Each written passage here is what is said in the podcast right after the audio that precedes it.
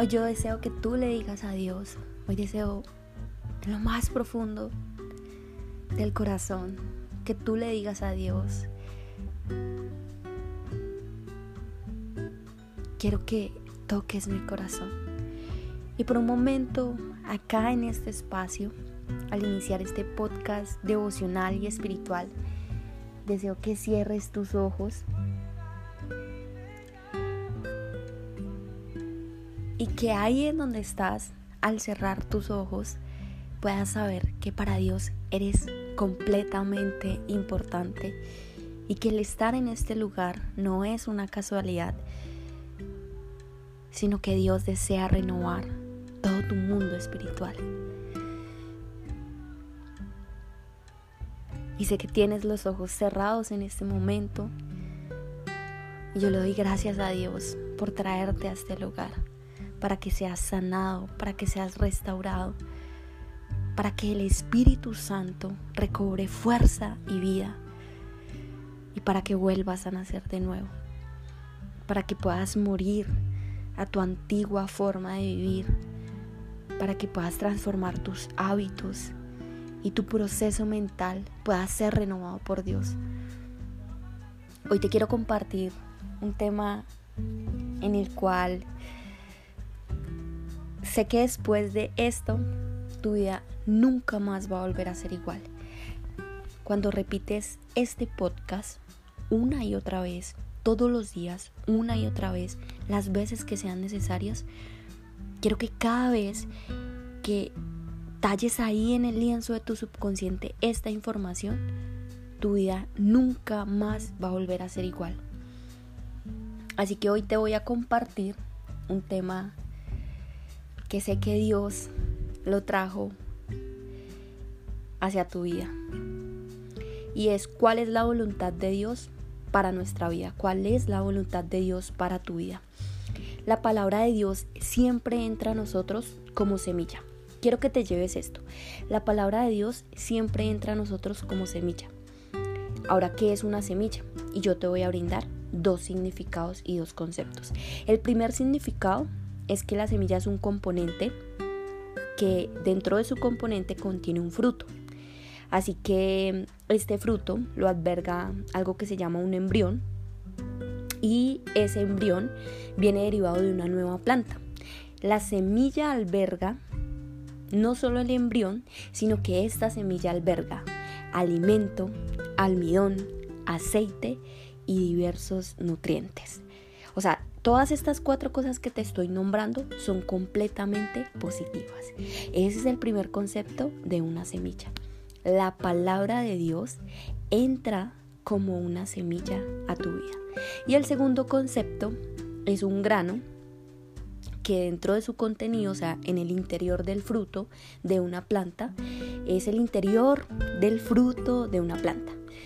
¿Qué es una semilla? Es un grano con el contenido y en el interior hay un fruto de una planta que puesto en las condiciones adecuadas germina y da origen a una nueva planta y esa planta se reproduce en la misma especie y se multiplica. Wow, es impresionante saber que la palabra de Dios entra a nuestra vida como una semilla y que esa semilla contiene un fruto alberga alimento, almidón, aceite y diversos nutrientes.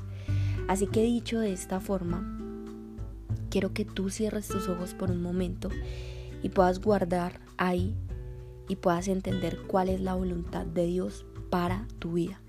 Y de verdad es necesario creer y quiero que tú pienses las veces en las que te has sentido completamente solo o que crees que eres el único dueño de tu vida y sé que la religión ha condicionado un síndrome de idolatría para alejarnos de Dios y en medio de cargas emocionales decidimos cargar con todo el peso sin entender que hay una báscula de entendimiento llamada Dios que nivela y equilibra ese peso. Hay pesos en la vida que muchas veces no dependen solo de nosotros cargar. Pesos que abruman, pesos que hieren, pesos en los que nos convertimos en víctimas. Empezamos a tener un papel de víctimas para no afrontar las decisiones de ciertas situaciones porque nos hiere reconocer nuestro papel de víctimas, porque es de la única forma en la que creemos que podemos liberarnos de ese peso. Pero no es cierto. De hecho, aunque no conocemos la voluntad de Dios, esa voluntad sí existe. Quizás tú no la conoces ahora, pero esa voluntad ya existe. Dios ya la creó, Dios ya la formó. Y acá empieza un proceso de gestación en nuestra vida. Así que vamos a estudiar un poco más esta palabra y te voy a regalar varios contextos de cómo entra la voluntad de Dios y cómo entender la voluntad de Dios para nuestra vida. Lo primero es saber que la voluntad de Dios para nuestra vida entra no solo como una semilla, sino que entra como una visión. Para entender cuál es la voluntad de Dios en nuestra vida, primero debemos entender la visión que Dios nos quiere enseñar. Una vida con propósito se empieza a vivir a partir de una visión.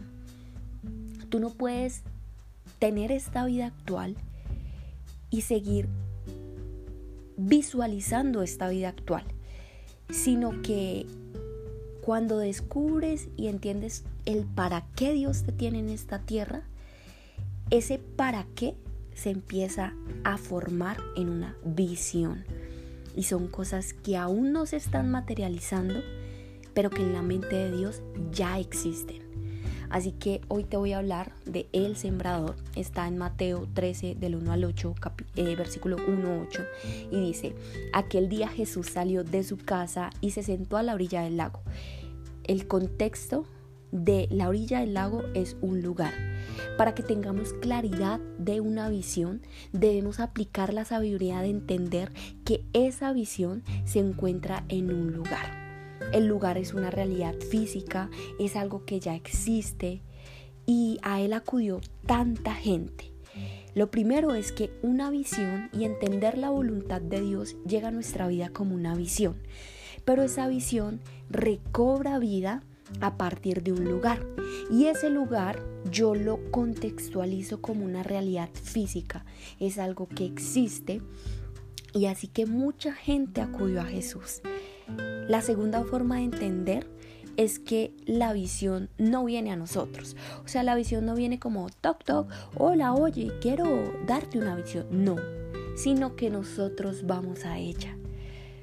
Dios da propósito en la vida, pero antes de ese propósito de vida, Dios empieza a formar una visión. Y eres tú quien busca esa visión. Escrito está, sin visión es imposible agradar a Dios. En el capítulo 3 dice, y les dijo muchas cosas en parábolas. Ahora, entendemos que la voluntad de Dios viene formada como una semilla, ¿cierto? Que contiene nutrientes, que contiene una semilla, que dentro de esa semilla hay un fruto, que puesto en las condiciones correctas se empieza a formar.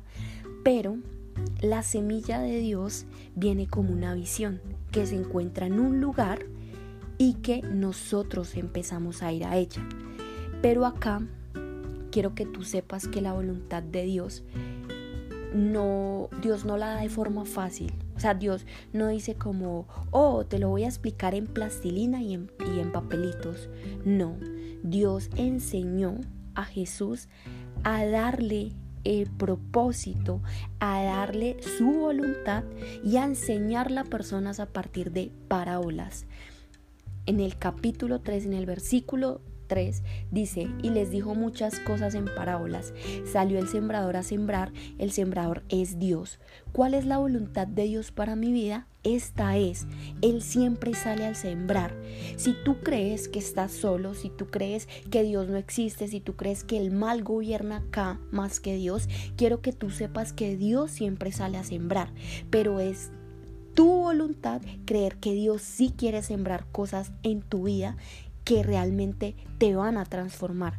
Y al sembrar parte de la semilla, cayó junto al camino. Ese camino eres tú. Y vinieron las aves y se la comieron. La voluntad de Dios primero nace en el lienzo de nuestra conciencia.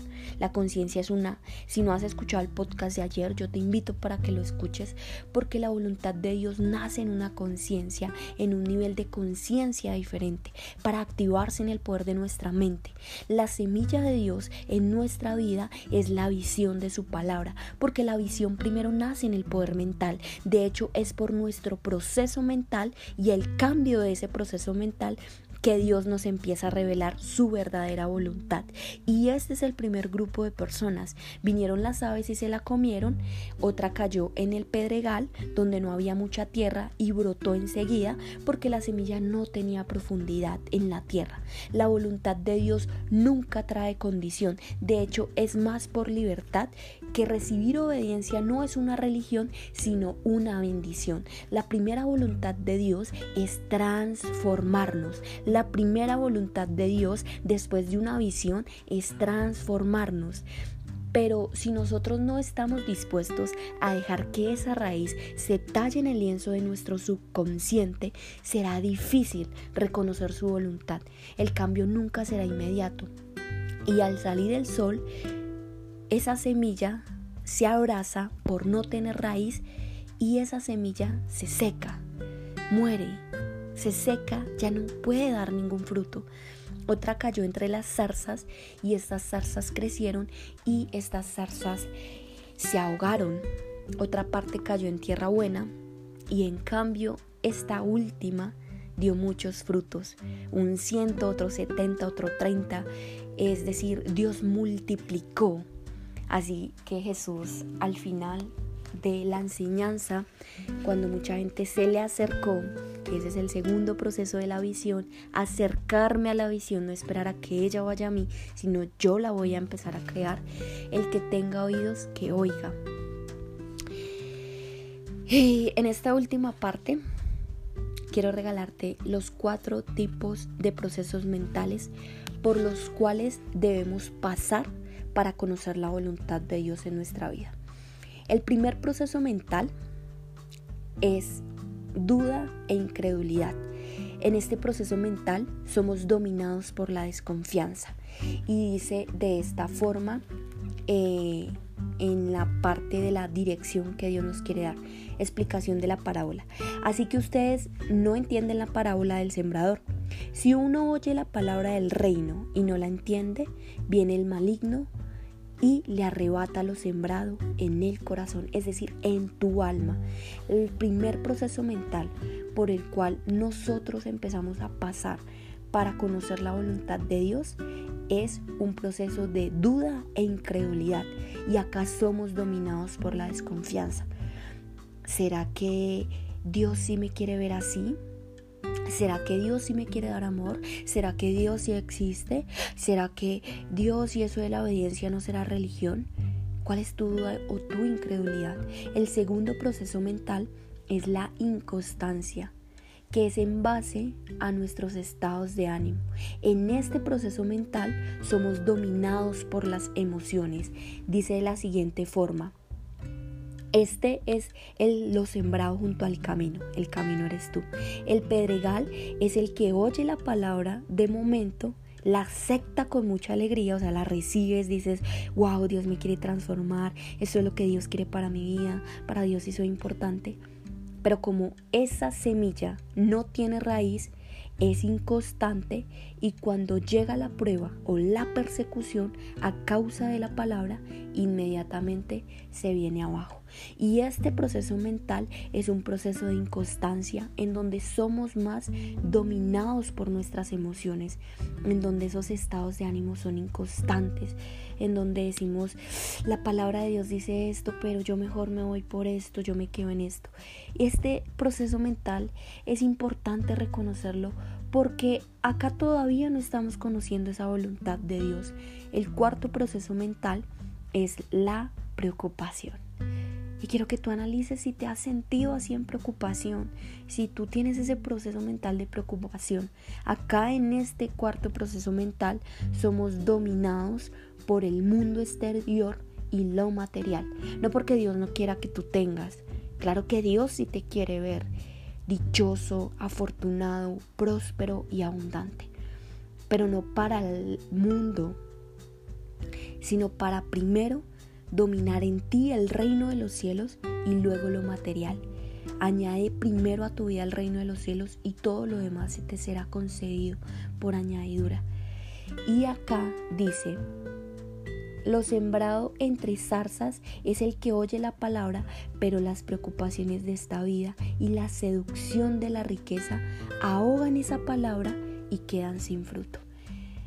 Pero ¿sabes cuál es el cuarto proceso mental en el cual tú te empiezas a preparar para entrar al reino de los cielos? Que no está después de la muerte, ya existe, está acá.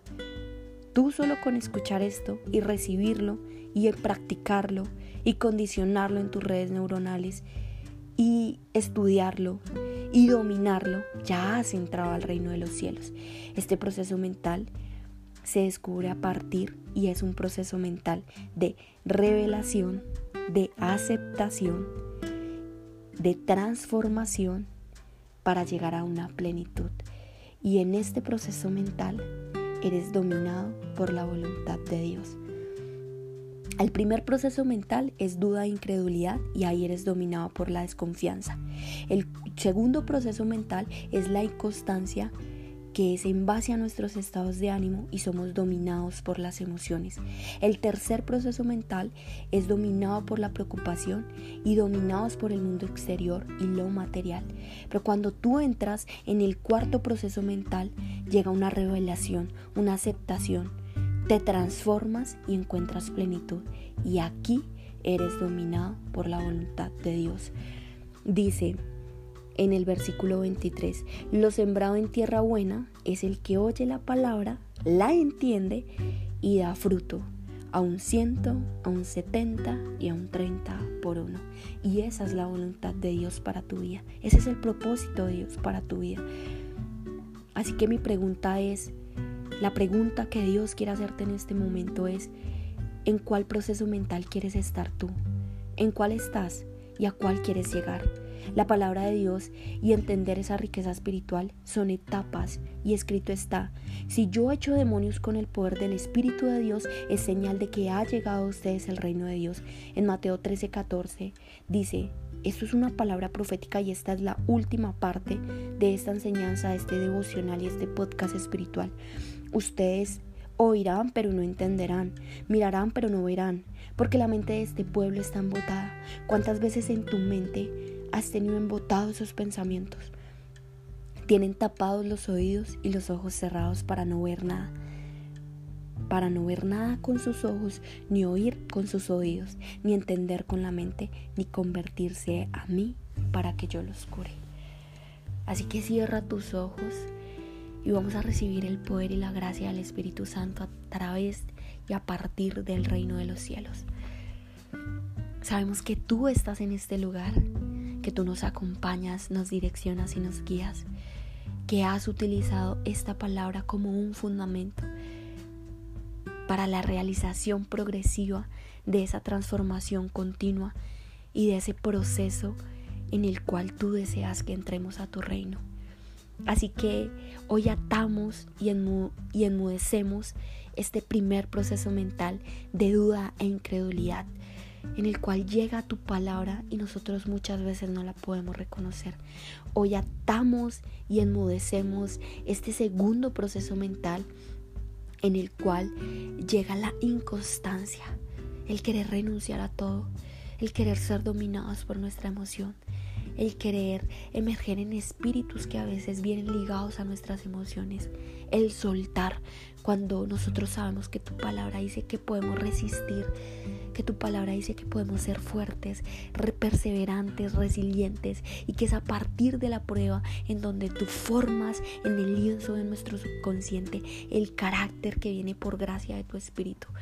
Hoy atamos y enmudecemos este tercer proceso mental en el cual somos seducidos por todas las riquezas que solo nos ofrece el mundo, en el cual nuestros oídos y nuestros ojos no pueden oír ni ver esas riquezas de tu reino. Porque sabemos Dios que tú sí nos vas a dar riquezas, pero que esas riquezas no ocupan el primer lugar, que tu reino sí ocupa en nuestra vida. Y es con eso que podemos llegar a este cuarto proceso mental de transformación, de revelación, de plenitud. Y es en este proceso mental en el cual recibimos la gracia de tu voluntad. Te amamos. Hoy queremos entregarte estos procesos en los cuales hemos pasado. Y con este proceso somos restaurados. Con estos procesos sabemos que tu reino sí habita en nosotros y que hoy podemos ir allá y enfrentarnos para seguir recibiendo esas promesas y ese propósito de vida y ser guiados y desarrollados como líderes para expandir eso que tú nos has llamado a hacer. Amén y que así sea.